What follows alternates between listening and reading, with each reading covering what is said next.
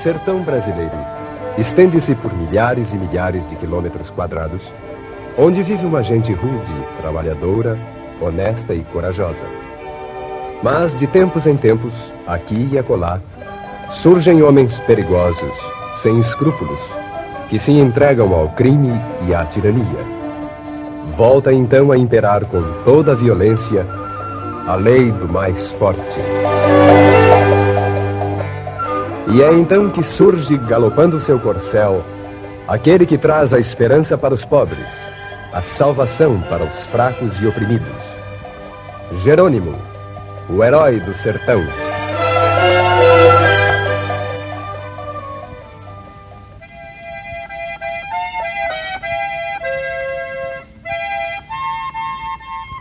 Na história que vamos contar, ele soluciona um terrível mistério, desmascara sinistros malfeitores. Enfim, Jerônimo faz justiça.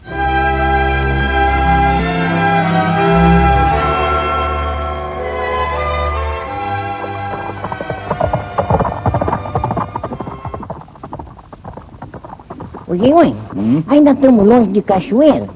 Eu creio que ainda temos umas 5 ou 6 horas de viagem, moleque. Eita, viagemzinha puxada, hein? O goiabada tá dando prego, hein? É um bom cavalo, seu goiabada, moleque Saci. Não vai negar fogo numa hora dessa, Ah, né? eu espero que não, é. Mas, Geônimo, me diga uma coisa, o que, que nós vamos fazer nesse lugar, em Cachoeira, hein?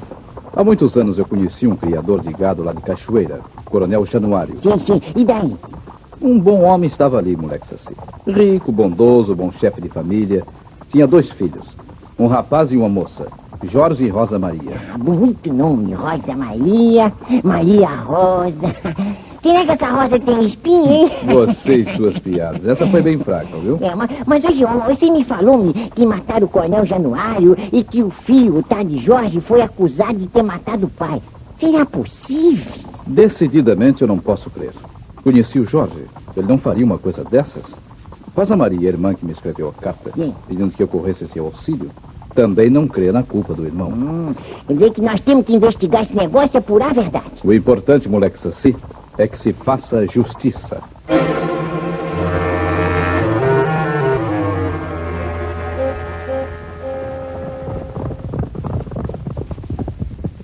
Cobra! Ô, Cobra! Que há, Estácio?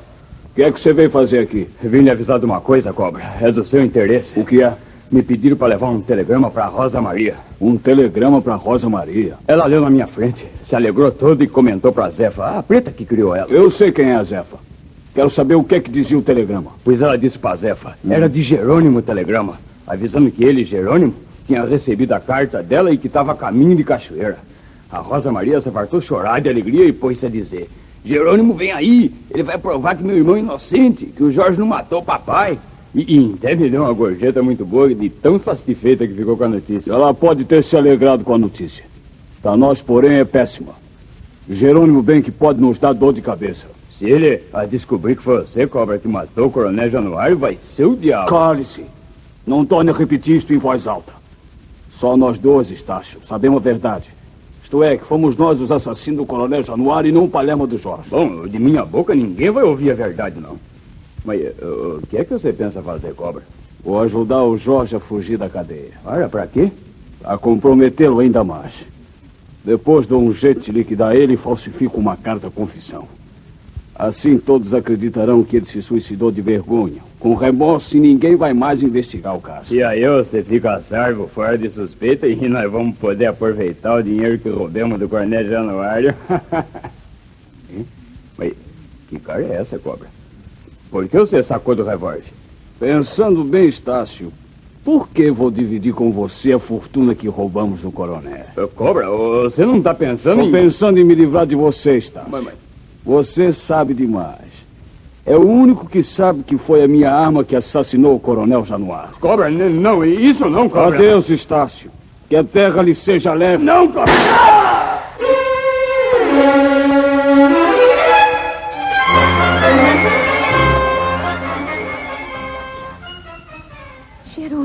Rosa Maria, recebi a sua carta e aqui estou. que bom que você veio, Jerônimo. Você é a minha última esperança. Rosa Maria, deixe-me apresentar meu companheiro, moleque Saci. Eu o conheço muito de nome, moleque Saci. Está famoso também. É um grande prazer conhecê-lo pessoalmente. O meu prazer é muito maior, porque não é por estar na sua presença, nem desfazendo dos demais. Mas a senhorita é um bocado simpática. Pra não dizer bonita a peça. Esse moleque saci. Ele é muito engraçado e galanteador. Muito obrigada. Mas, Rosa Maria, não temos tempo a perder. Vamos direto ao assunto. Conte rapidamente o que se passou. Vamos. Até agora não compreendi exatamente. É tudo como se fosse um pesadelo. Um pesadelo. Jorge ultimamente tinha dado para andar em más companhias. Papai várias vezes chamou sua atenção. Ele prometia se emendar, mas não se emendava. Deu inclusive para jogar Jerônimo e perdia grandes somas. Há uma semana, mais ou menos, papai vendeu uma grande partida de gado e recebeu vultosa quantia que guardou no cofre. Isto pela manhã. À hora do almoço, precisou retirar um dinheiro e deu por falta de uma pequena parte da soma. Chamou então o Jorge à sua presença.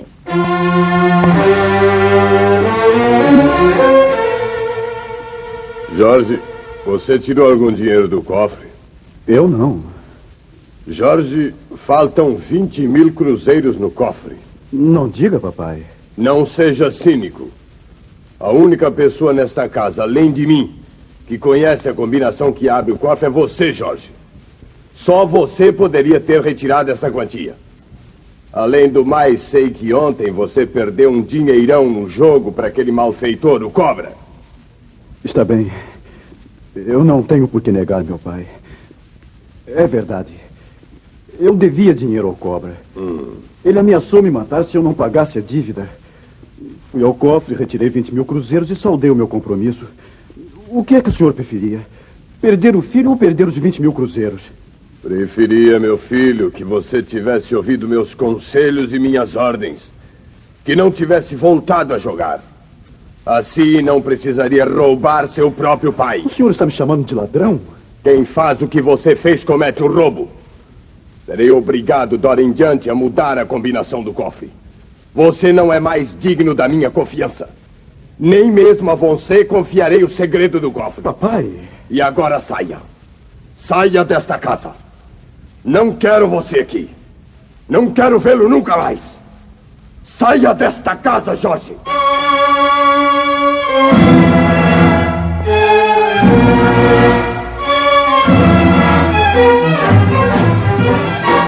E Jorge saiu desta casa.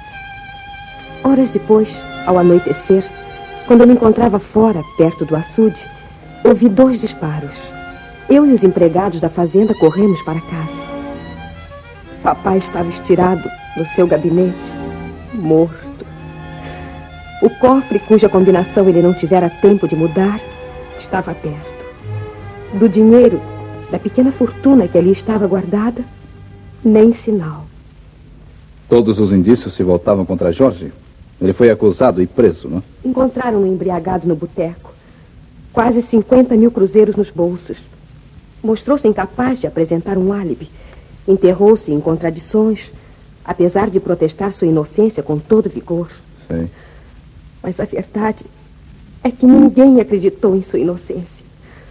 Todos o julgam culpado. Culpado desse horrível crime. Só eu, só eu continuo acreditando na inocência de meu irmão. Ele meteu-se com más companhias. Errou muito. Mas ele não cometeria um crime horrendo como este. Eu estou Não. com você, Rosa Maria. Acredito também firmemente na inocência de seu irmão. E não descansaremos, eu e o moleque Saci, é enquanto não apurarmos a verdade. Toda a verdade. Menina Rosa Maria, menina Rosa Maria. Que é a Zefa? O que aconteceu? Um menino Jorge. Um menino Jorge. O que houve com ele?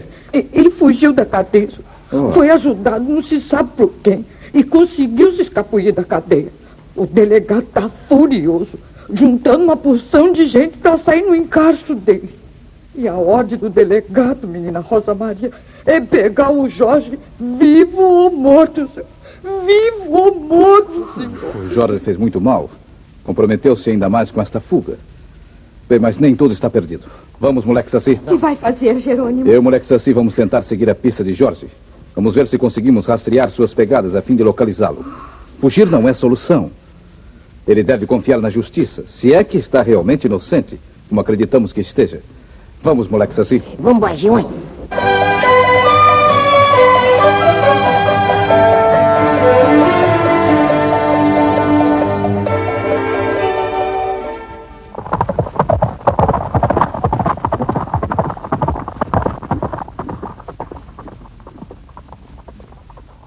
Aqui estamos a salvo, Jorge.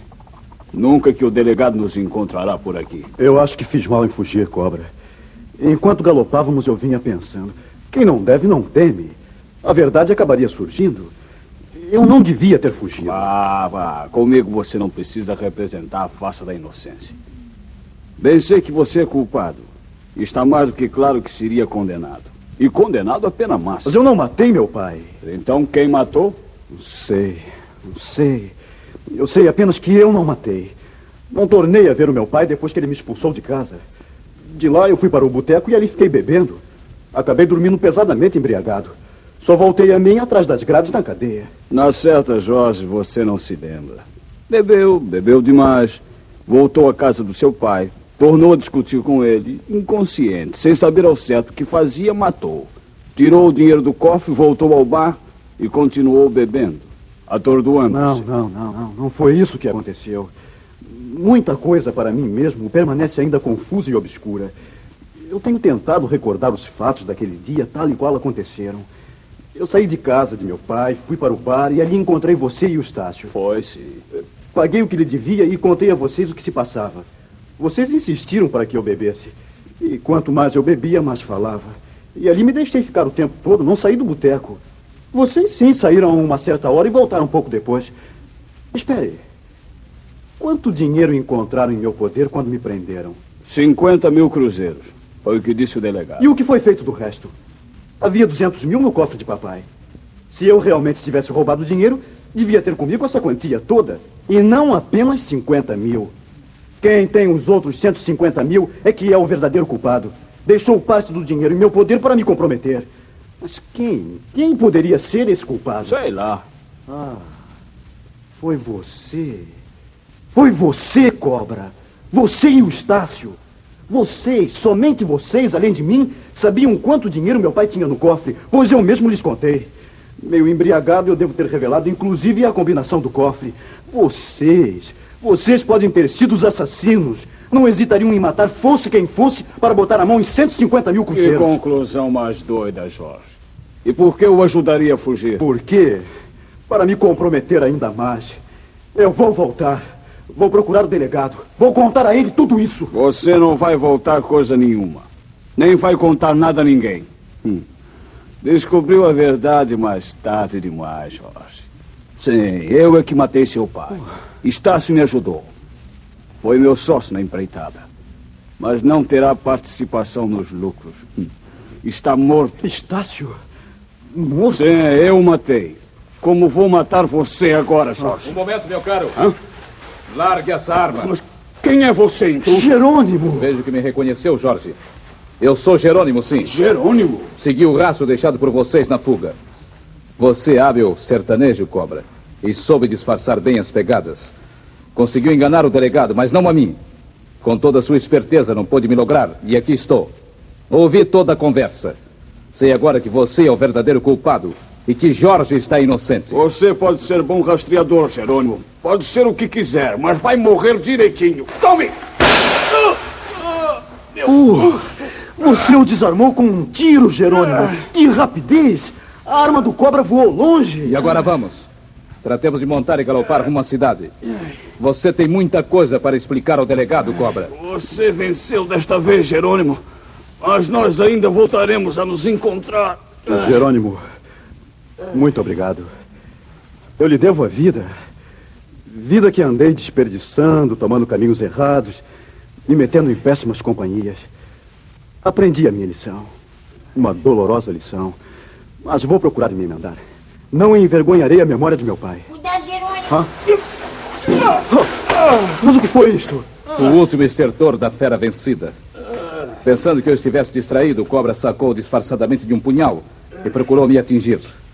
Mas se eu me permiti o luxo de uma distração, é que sabia que o moleque Saci, grimpado naquela árvore, estava atento vigiando o cobra. Eu nem suspeitava que esse negrinho existisse.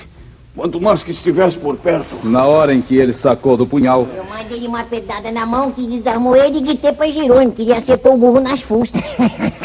então, Coba, conheceu o papudo? Ah, ambos ainda me pagarão um dia. Meu filho, diante do que aconteceu, eu, se fosse você, mudava de apelido. Da agora em diante, em vez de você se chamar cobra, devia passar a se chamar a minhoca.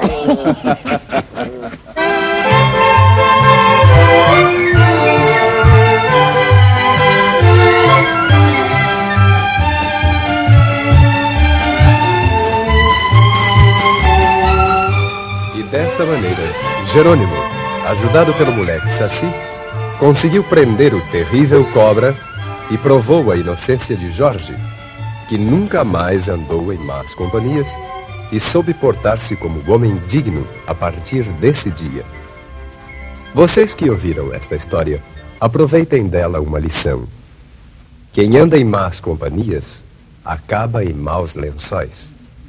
Não é à toa que se afirma: Dize-me com quem andas e dir-te-ei quem és. Mas a verdade é que o cobra voltou a enfrentar o Jerônimo numa aventura ainda mais perigosa e cheia de emoções.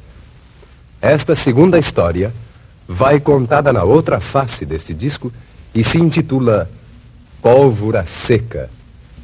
Virem o disco e saberão como Jerônimo enfrentou pela segunda vez o temível cobra.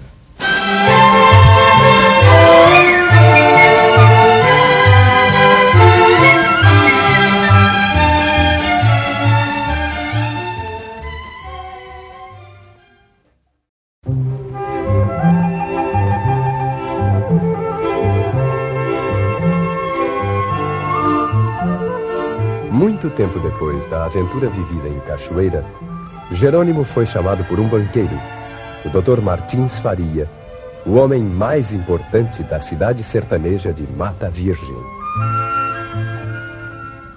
aqui estou, Dr. Martins Faria, atendendo ao seu chamado. É tempo de alguém implantar a ordem nesta cidade, Jerônimo. Isto aqui está um inferno. De uns meses para cá, a fina flor do banditismo sertanejo vem se concentrando nesta região. Não se pode mais viver tranquilo, trabalhar em paz. Ainda ontem apareceu um novo desordeiro por aqui. E mais um pra coleção, é? E como é o nome dele? O nome ao certo eu não sei. Eh, Disseram-me o seu apelido. O Cobra.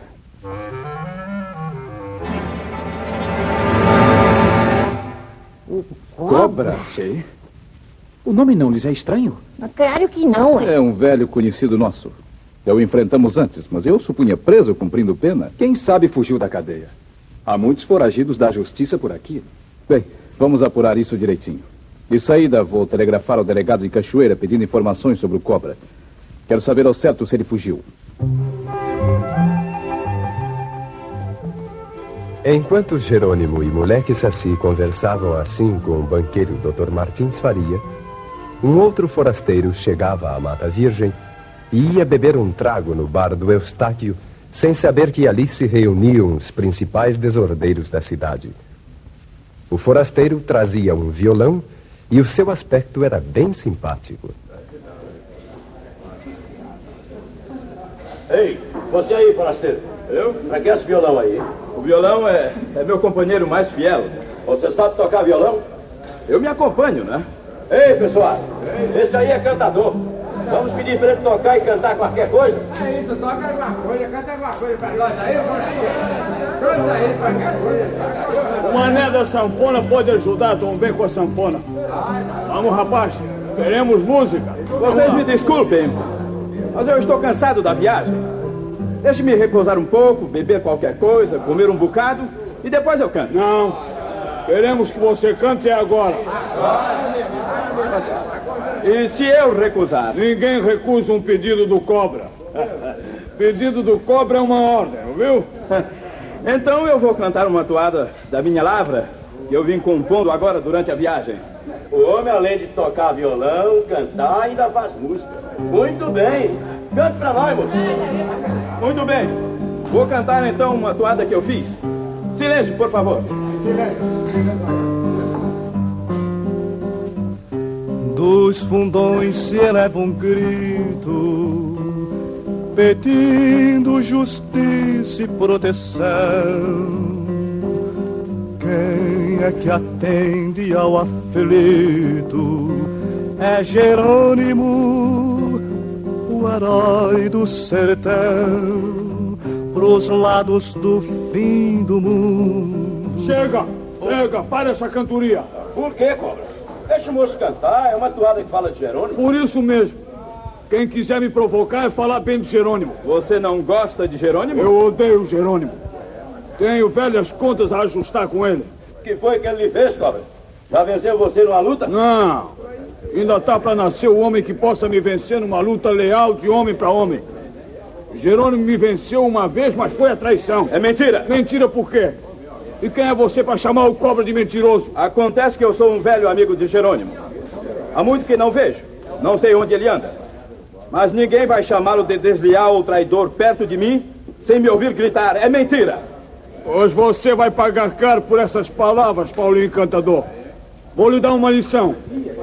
E quanto a Jerônimo, um dia ainda me encontro com ele e acertamos nossas contas. Disse e repito, ele me venceu, mas foi a traição. De homem para homem, lealmente, Jerônimo não é adversário para mim. Vamos, Paulinho Encantador, puxa do seu revólver. Vamos ver se você maneja tão bem uma arma como maneja o violão. Sim, vamos ver. Um momento, Paulinho. Hã? Hã? Deixa esse tipo comigo. Jerônimo! Jerônimo, eu nunca pensei de encontrar você aqui.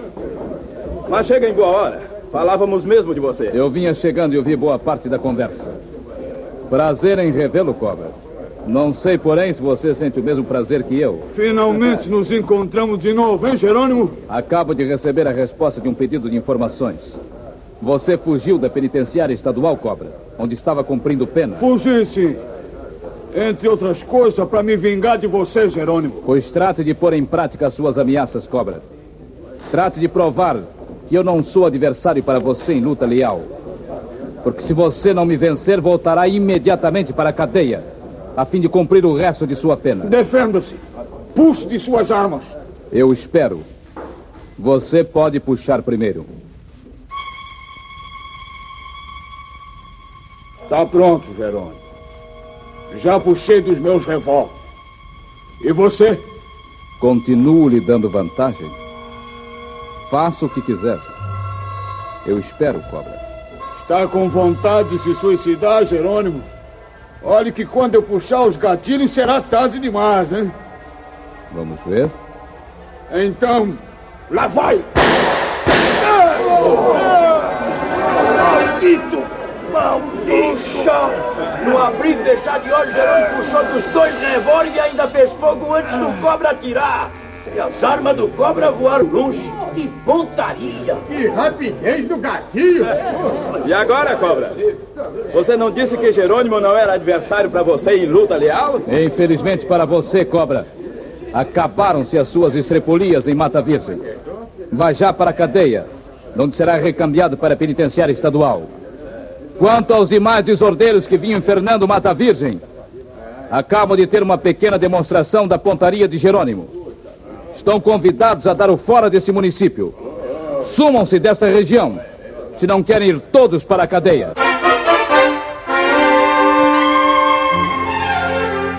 Você prestou um grande serviço a esta cidade, Jerônimo. A lição que você deu no cobra foi ótima. A maioria dos desordeiros tratou de sumir daqui. Deram no pé. E o cobra? Já chegou a escolta que deverá levá-lo para a capital, para a penitenciária? A escolta deve chegar a qualquer momento. Juim, Juim, Juim. O que, que há, moleque Saci? O cobra fugiu da cadeia. Fugiu? Mas como? Ninguém sabe como, é. Não há explicação. Hoje de manhã, a cela amanheceu vazia. Nem sinal do cobra. Também não houve bica nem nada. Ele pura e simplesmente se evaporou. Desapareceu. Oh, e esta agora?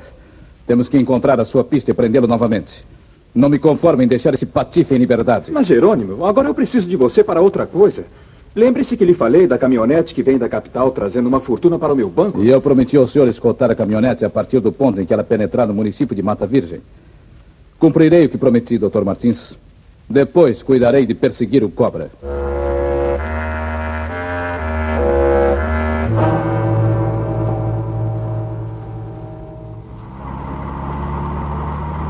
Estamos chegando à Mata Virgem, Jerônimo? Sim, mais uma hora e você estará entregando o dinheiro no banco. Felizmente até agora nada, hein? Eu acho que os bandidos eram todos fora do município.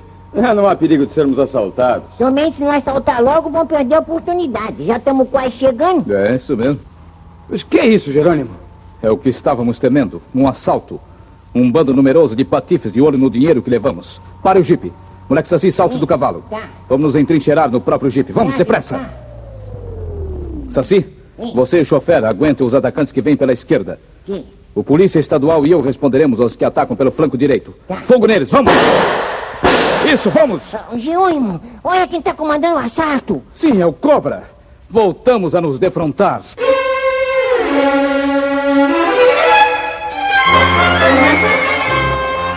E durante um quarto de hora, Jerônimo Moleque Saci, o chofer do jipe mais o policial que vinha de escolta, sustentaram um desigual combate contra os bandidos.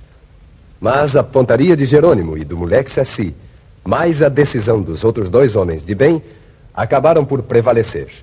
Os bandidos desarvorados foram postos em fuga. Foi um Deus nos acuda, um salve-se quem puder. Jerônimo, montando o príncipe, saiu no encalço do cobra.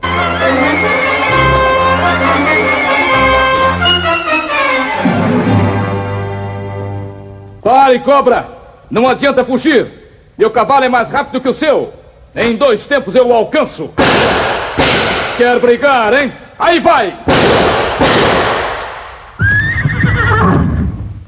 Infelizmente, Cobra, tive que atirar no cavalo para poder detê-lo. Lamento sacrificar um animal inocente.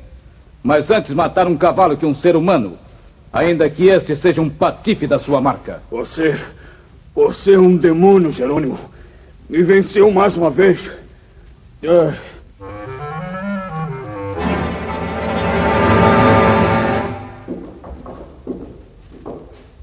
Com licença, doutor Martins Faria. Jerônimo, você aqui? Trago-lhe uma visita. Moleque Saci, entre com o prisioneiro. Bom, então, vamos, vamos lá, anda. Cobra? Surpreso, hein? Não esperava rever o Cobra nessas condições. Nem imaginava que eu ainda estivesse vivo, não é isso, doutor Martins? Eu não compreendo o que quer dizer, Já sei de tudo, doutor Martins. Só nós dois, eu e o senhor, sabíamos da vinda do dinheiro. Logo, só o senhor poderia ter avisado o Cobra para que organizasse o assalto. Além do mais, só o senhor, com a sua autoridade na cidade, poderia ter facilitado a fuga do Cobra da cadeia durante a noite. E, finalmente, verifiquei algumas horas atrás que alguém tinha substituído as balas do meu revólver por balas de pólvora seca. Como posei em sua casa, suspeitei logo do senhor. Além do Saci, era a única pessoa que poderia mexer nas minhas coisas. Pois é, assim, quando o cobra atacasse, o Jerônimo estava indefeso, né? Então você sabe mesmo de tudo, não é? Posso então completar as informações dizendo que eu era o chefe dos bandidos que se concentravam em Mata Virgem. Sabia que mais dia, menos dia, você viria atrapalhar os meus planos. Resolvi então tomar a iniciativa de chamá-lo. Assim seria mais fácil liquidar você, Jerônimo, porque não desconfiaria de mim. E custei a desconfiar. O senhor posava de homem de bem, interessado em impor a ordem e a lei em Mata Virgem. Mas de nada lhe adiantará saber da verdade, Jerônimo. Enquanto falávamos, disfarçadamente saquei do revólver que guardo sempre na gaveta da mesa. Você vai morrer. Será, doutor Martins? Atire. Aqui tem o meu peito como um alvo bem amplo. Morre, idiota! Mas que houve? Como é que você continua de pé? Eu não posso ter errado a pontaria a uma distância tão pequena. Quando verifiquei que tinham posto balas de pólvora seca no tambor da minha arma, desconfiei logo do senhor. Apressei-me então a fazer uma troca. Pus as balas de pólvora seca no seu revólver e as balas de verdade usei em minha arma. Por isso não conseguiu me matar agora. Seu revólver, meu caro Dr. Martins Faria, está carregado de balas de festim, inofensivas balas de pólvora seca.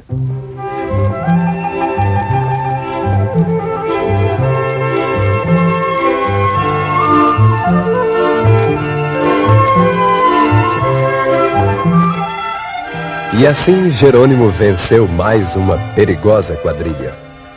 O Cobra, o Dr. Martins Faria, todos foram para a cadeia. E naquele dia o povo bom e simples de Mata Virgem comemorou a vitória do herói do sertão, cantando até tarde a última composição do Paulinho Cantador, aquela que fala do Jerônimo Justiceiro, herói do sertão. Dos fundões se eleva um grito, pedindo justiça e proteção. Quem é que atende ao aflito? É Jerônimo, o herói do sertão. Pros lados do fim do mundo, onde o demo perdeu as botas. Chega Jerônimo disposto a tudo, e aos bandidos ele enxota. Príncipe é o seu cavalo, moleque saci é o companheiro. Se a Aninha é o seu amor, sua casa o sertão brasileiro. Ele é bravo, é corajoso, sai de qualquer atoleiro, galopando sempre garboso, é o Jerônimo Justiceiro, é o Jerônimo Justiceiro.